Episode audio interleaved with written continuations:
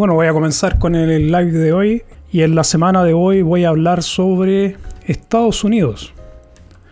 Y ustedes se preguntarán, ¿qué tiene que ver Estados Unidos con Suecia? Bueno, tiene mucho que ver y hay mucha, una relación muy fuerte con, con Estados Unidos. Y quiero dar las gracias principalmente a la gente que me escucha desde allá, porque tengo una base importante de, escuchas. La mayor cantidad de personas que me escuchan en, del podcast son de Estados Unidos, con el 25%, que es mucho.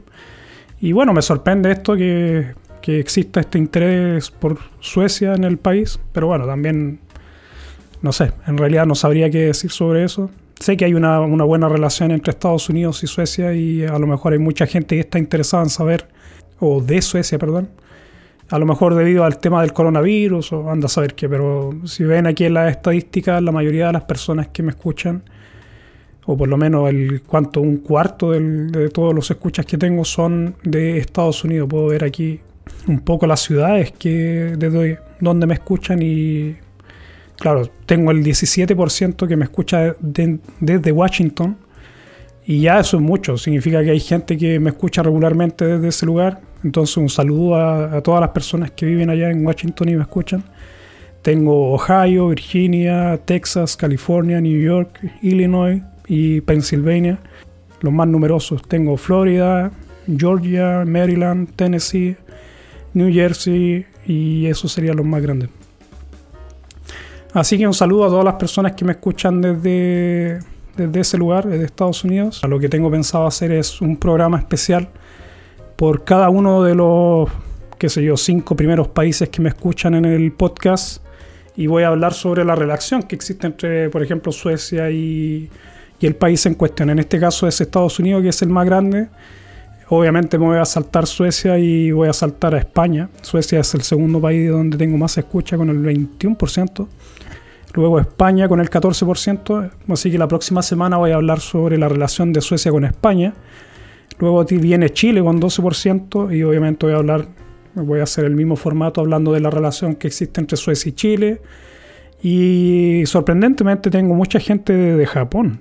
Tengo el 5% de los escuchas que me escuchan desde ahí. Y no es solamente una ciudad, son varias ciudades. Tengo Aichi, Tokio, Saitama, Hokkaido y Kanagawa. Entonces son y hay uno en Aichi, que es el 60%, así que hay alguien que me escucha harta ya. Y bueno, primero un saludo a todas las personas de todos los países que me escuchan en el podcast y espero que me puedan contactar a lo mejor algunos si quiere participar del programa y quiere contar qué los llama a escuchar este tipo de programas. Eh, obviamente estos este programa es de tipo cultural y a lo mejor hay un interés cultural por conocer algo de Suecia.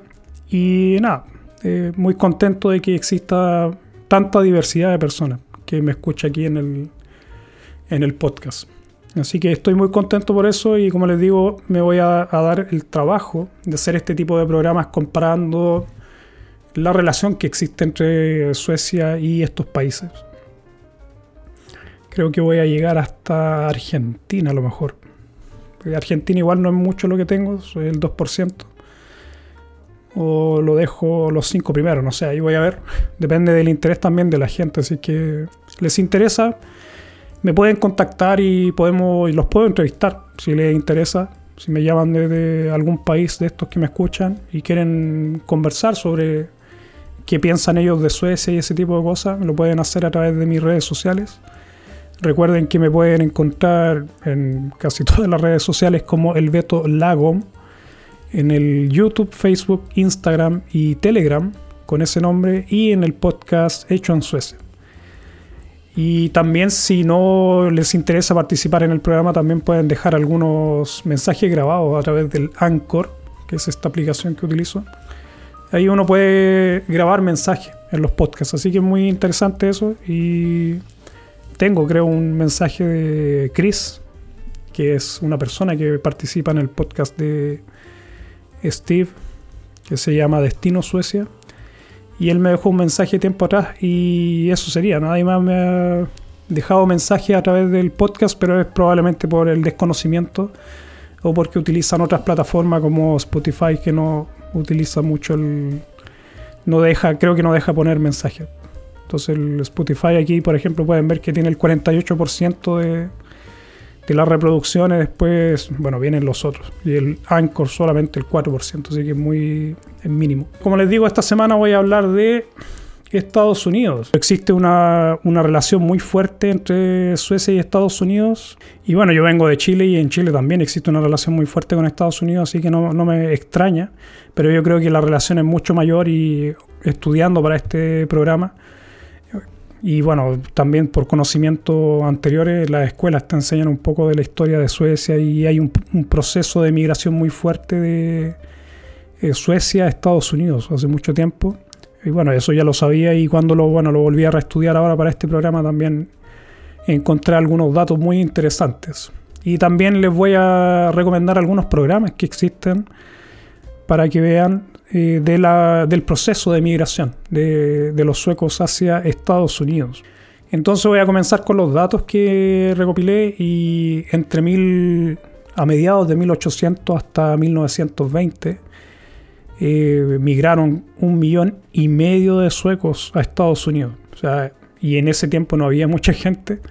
Y eso significa un gran porcentaje de, de la población, creo que fue un tercio de la población de Suecia migró a Estados Unidos. Y esto se debió a diferentes factores.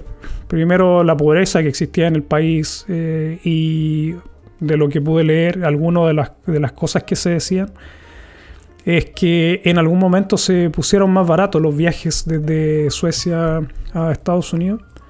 Y algo curioso que encontré es que la mayoría de los viajes se hicieron desde aquí de Gotemburgo, es la ciudad donde yo vivo. O sea, una gran cantidad de personas viajó de aquí Viajaban desde aquí de Gotemburgo a Liverpool y luego desde ahí a Estados Unidos, a Nueva York principalmente. Y bueno, luego se diseminaban por diferentes partes del país. Entonces, como pueden ver, hay una historia muy grande de una relación muy fuerte entre los dos países.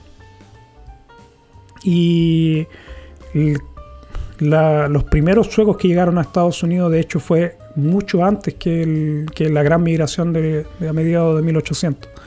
Creo que fue en 1600 y tanto que fue un grupo de, de suecos se fue a vivir a Estados Unidos en 1630, dice allí, en los datos que tengo.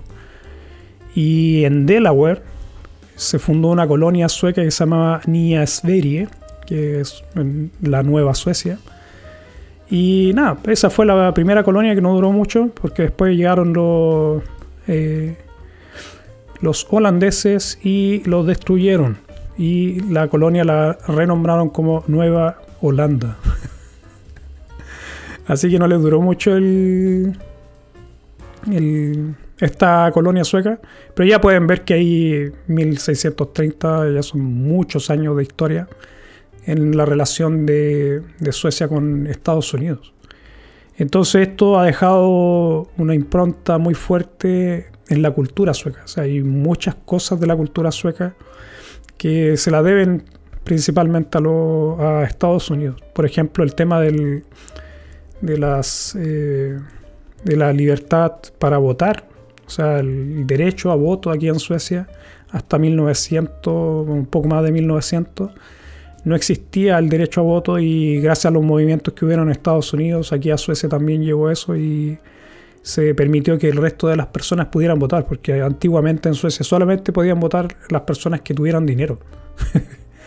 así que así funcionaba el país y una de las razones de por qué muchos suecos migraron a Estados Unidos, como les digo, fue la pobreza, pero también fue diferentes eh, hambrunas que hubieron en, el país, o sea que tuvieron muy malas cosechas algunos años y debido al hambre la gente tuvo que salir, tuvo que salir del país y como Estados Unidos tenía las fronteras abiertas, hubo una gran migración no solamente de Suecia, de muchos países llegaron a, Estados Unidos debido a esto. Y esto fue hasta que Estados Unidos cerró la frontera. Cuando ya cerraba la frontera y hubo un cuoteo de migrantes, eh, paró la migración a Suecia. Y el gobierno de Suecia obviamente hizo algunos estudios para tratar de parar la migración, porque esto, imagínense, un tercio de la población es mucha gente. Y lo que hizo fue debilitar mucho la economía sueca, porque claro, se estaban quedando sin mano de obra. mano de obra barata, que ese era el problema. Así que de las estadísticas que hay en este momento, de todos los que emigraron, un quinto de ellos regresó al país y la mayoría lo hizo generalmente para, bueno, para jubilarse en el país, aquí en Suecia. O sea, se venían cuando ya estaban muy viejos, entonces ya no eran un aporte a la fuerza laboral del país. Así que eso fue más que nada la historia de, de o por lo menos cómo comenzó este, esta relación que existe entre Suecia y Estados Unidos. Y eh, ahí les quería mostrar unas películas, una serie en realidad, en donde muestran este proceso, que me pareció muy bien. Yo vi esta serie, les voy a mostrar aquí el, mi pantalla. Y estas son las series que, que les quería mostrar.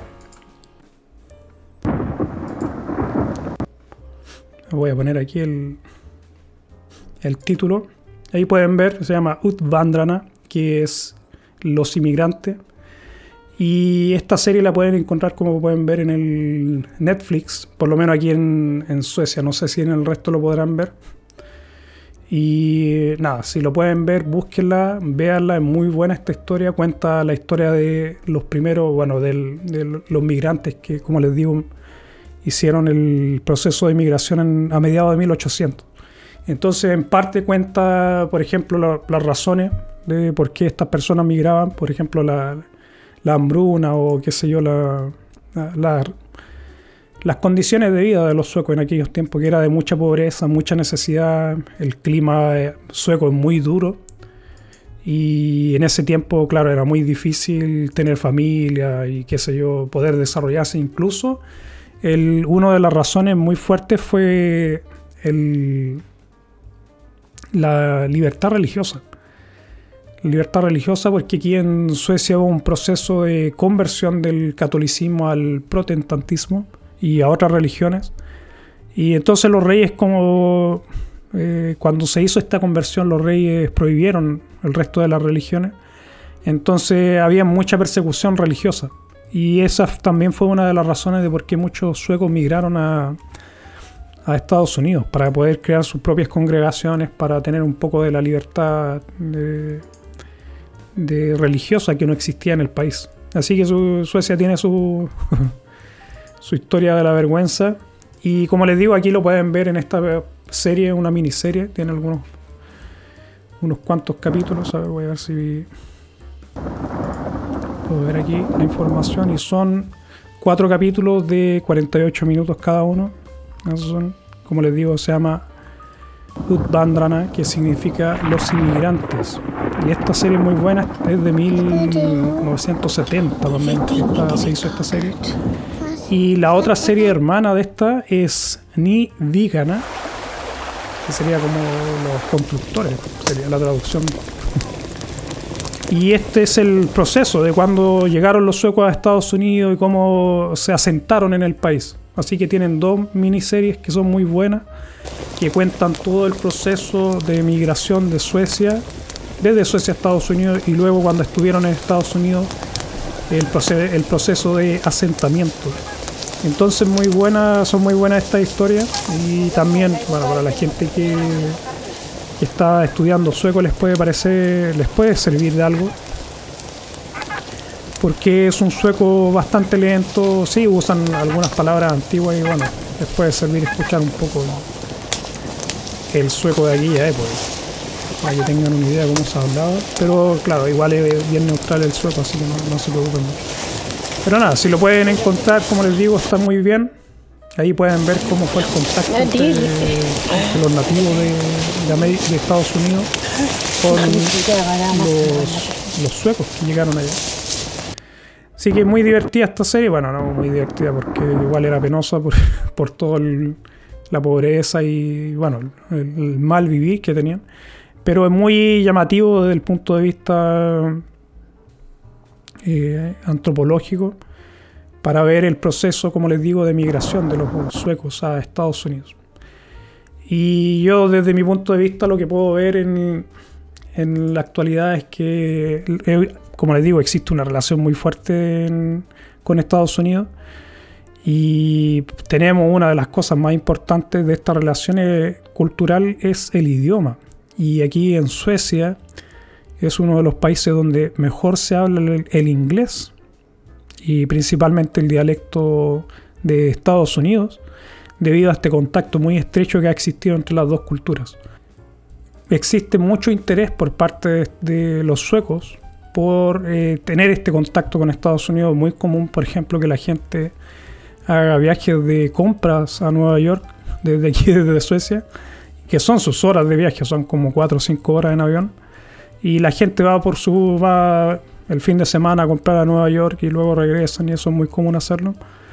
Por lo menos entre los jóvenes se hace muy común y, y bueno, con casi todas las personas que conozco han ido algún, en algún momento a, a Estados Unidos de visita o de vacaciones.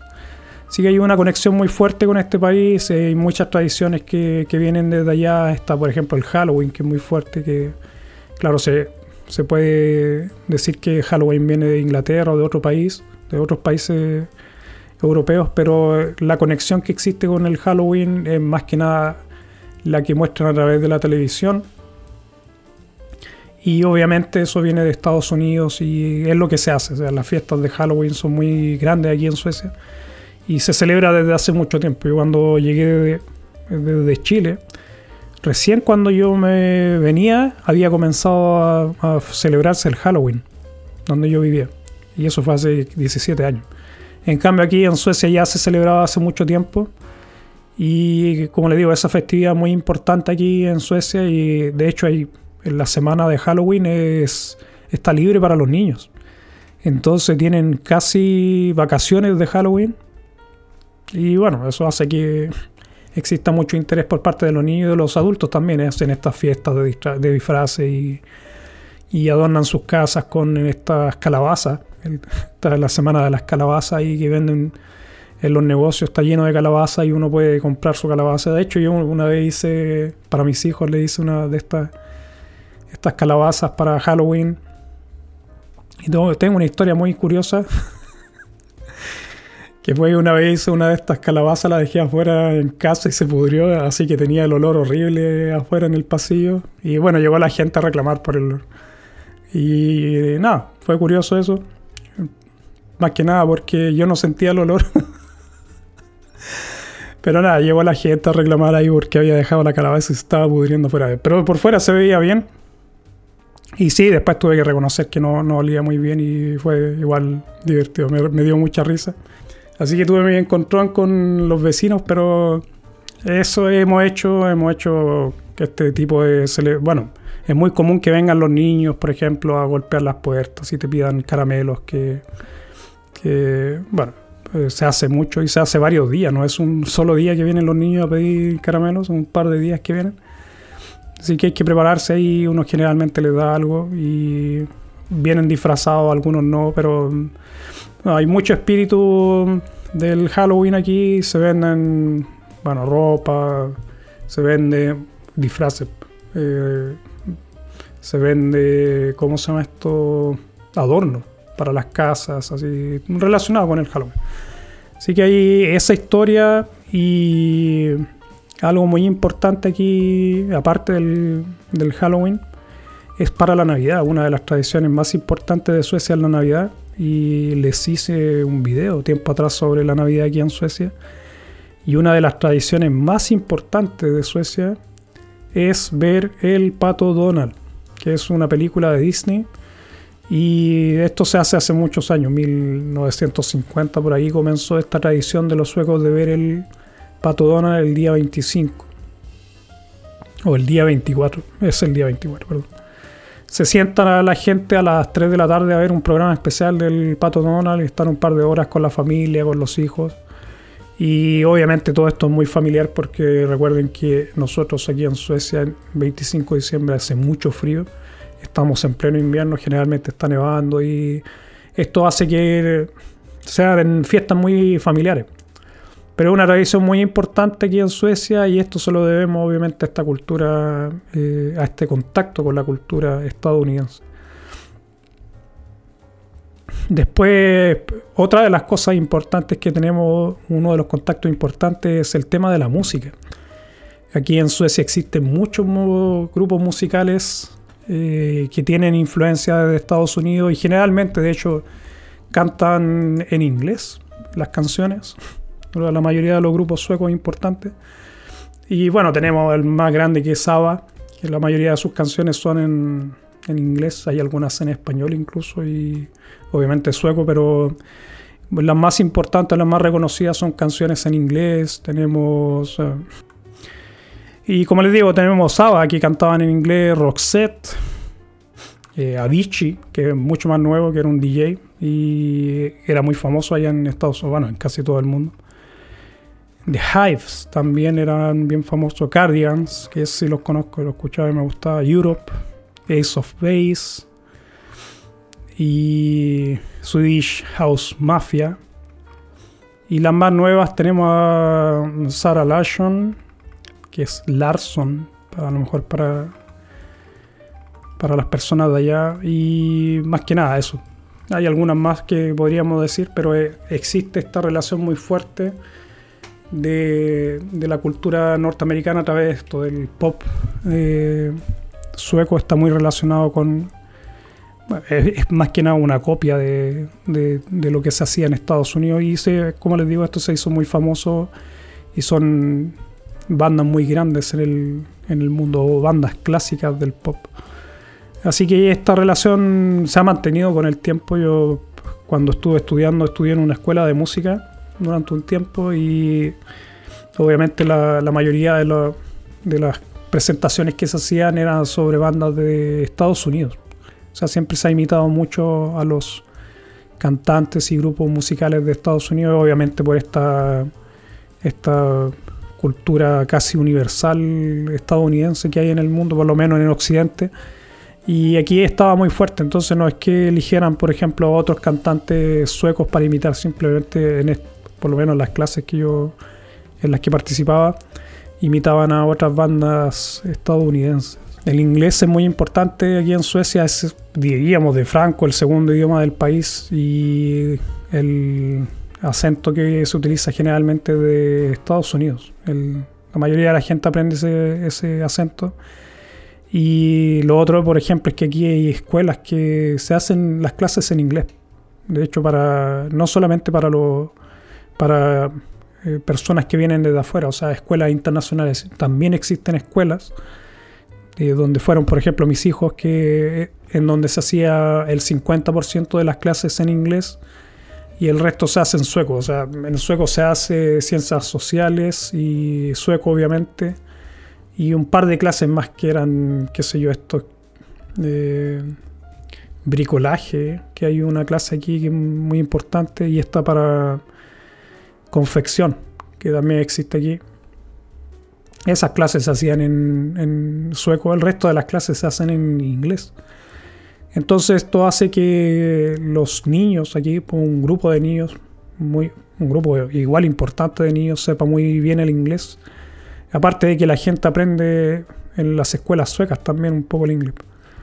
Pero mi hijo, de hecho, yo creo que su idioma materno, obviamente el español, porque nosotros lo, hablamos, pero él, se, él creció desde pequeño con el inglés. Porque yo le hablaba inglés cuando estaba muy pequeño porque él iba a una guardería que era en inglés completamente. O sea, tú no hablabas nada, ellos no, los profesores no hablaban nada de sueco, eran profesores internacionales que, que muchos venían de Canadá, de Australia, teníamos, y también de Estados Unidos algunos.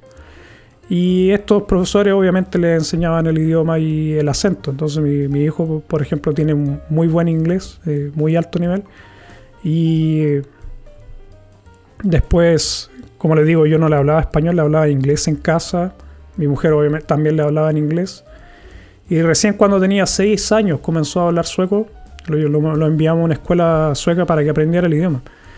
Y obviamente igual tenía un poco de contacto con mis otros hijos, que ellos también hablaban sueco ya, pero ellos también iban a escuelas inglesas. Por lo menos tratamos de ponerlos nosotros en escuelas donde les enseñaran el inglés muy bien para que no se les hiciera difícil después. Porque el sueco ya lo tenían, el español nunca lo perdieron y nada, eso hizo que con cinco años ya hablaran tres idiomas sin problema. Entonces ahora están, están estudiando otros idiomas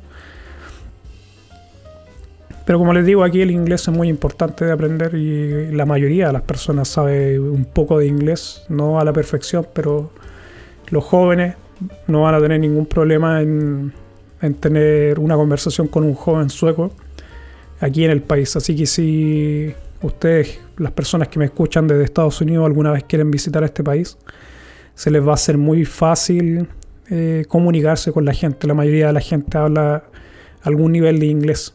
Y la gente es muy amable y tienen, bueno, si ustedes les dicen que vienen de Estados Unidos, los van a tratar muy bien. También a través del cine hay un contacto muy fuerte, hay muchos actores suecos que son famosos en Estados Unidos. Aquí tenemos, por ejemplo, esta, que yo, bueno, yo no conozco mucho de actrices suecas, Alicia Vikander dice. Después tenemos a Naomi Rapaz, que también es sueca y bueno, apareció en varias películas en Estados Unidos, así que ya probablemente ya la conocen. En Prometheus salió, entre otras. Eh, Ingrid Bergman, que esta sí es famosa, la conozco de películas antiguas. Rebecca Ferguson, tengo aquí en el quinto. Greta Garbo, que esa es famosísima también. Joel Kinnaman se llama este. También es famoso, salió a ver en Killing, La Noche Más Oscura, Robocop y Escuadrón Suicida. Y el Dolph Lundgren que salió en Rocky, que es muy famoso ese. o muy recordado por lo menos, yo me acuerdo del, Lundgren. Y hay otro que, ah, este sí lo he visto, que se llama Max von Sydow. Salió en El Exorcista. Star Wars, El Despertar de la Fuerza. Y nada, ahí existe, como les digo, esta cercanía con, la, con lo que es el cine estadounidense. Como les digo, hay muchos actores suecos que han participado en películas de, de ese país y obviamente son personas que son, son, tienen su reconocimiento a nivel internacional gracias a esta conexión que hay entre Suecia y Estados Unidos. Estaba pensando sobre el proceso o el esfuerzo que hizo el gobierno este, sueco para detener la migración. Fue una de las cosas que llevó a las reformas que existieron pasado de 1900, fue en 1920 cuando comenzaron más o menos las reformas más fuertes aquí en Suecia, de las libertades a las personas por el, contacto que tuvieron los suecos con Estados Unidos, con las libertades y ese tipo de movimientos sociales. Eh, cuando regresaron obviamente al país se encontraron un país muy desigual, con muchos problemas sociales y lo que hicieron fue tratar de implementar un poco parte de la cultura estadounidense. Entonces aquí existe, como les digo, hay un, podríamos decir un cariño especial entre de los suecos hacia Estados Unidos por todo lo que por toda esta relación que se forjó como les digo en los últimos casi 200 años ya. Y hay muchas personas que suecas que tienen familiares que emigraron a Estados Unidos y muchos de sus descendientes siguen viviendo en ese país. Así que eso quería hablar quería más que nada contarle un poco. Esto es muy por encima de, de la relación que existe entre Estados Unidos y eh, Suecia, podría contar muchas más cosas, pero lo quiero dejar eh, hasta aquí y nuevamente agradecer a todos los escuchas que tengo en Estados Unidos y en las diferentes ciudades o estados norteamericanos que o estadounidenses, trato de no decir norteamericanos porque hay varios países en Norteamérica. Pero nada, muchas gracias a todas las personas, espero seguir produciendo contenido que sea de su interés y si quieren participar del programa es cosa de contactarme por mis redes sociales y los puedo invitar a que conversemos cómo es la vida allá y cuál es el interés de ustedes por saber de este país que es Suecia.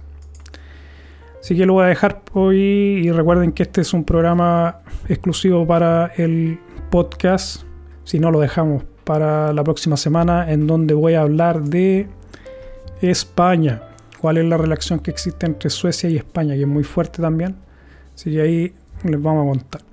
Y recuerden que me pueden encontrar en mis diferentes redes sociales. Tengo YouTube, Facebook, Instagram y Telegram. Y me pueden encontrar como el Beto Lagom. Y tengo una página web donde pueden encontrar todos mis datos que se llama elveto.se Ahí estoy subiendo material de sueco y también pueden encontrar los videos del YouTube, el podcast. Así que todo lo pueden hacer ahí. Es una central de contenido, podríamos decirlo. Tengo un blog que estoy siguiendo ahora. Así que si les interesa saber un poco más de Suecia a través de, ese medio, les recomiendo mi página que se llama elveto.se. Gracias a las personas que se conectaron y nuevamente gracias a todas las personas que están en Estados Unidos y que han escuchado mi podcast. Saludos a todos, nos vemos o nos escuchamos la próxima semana. Chao.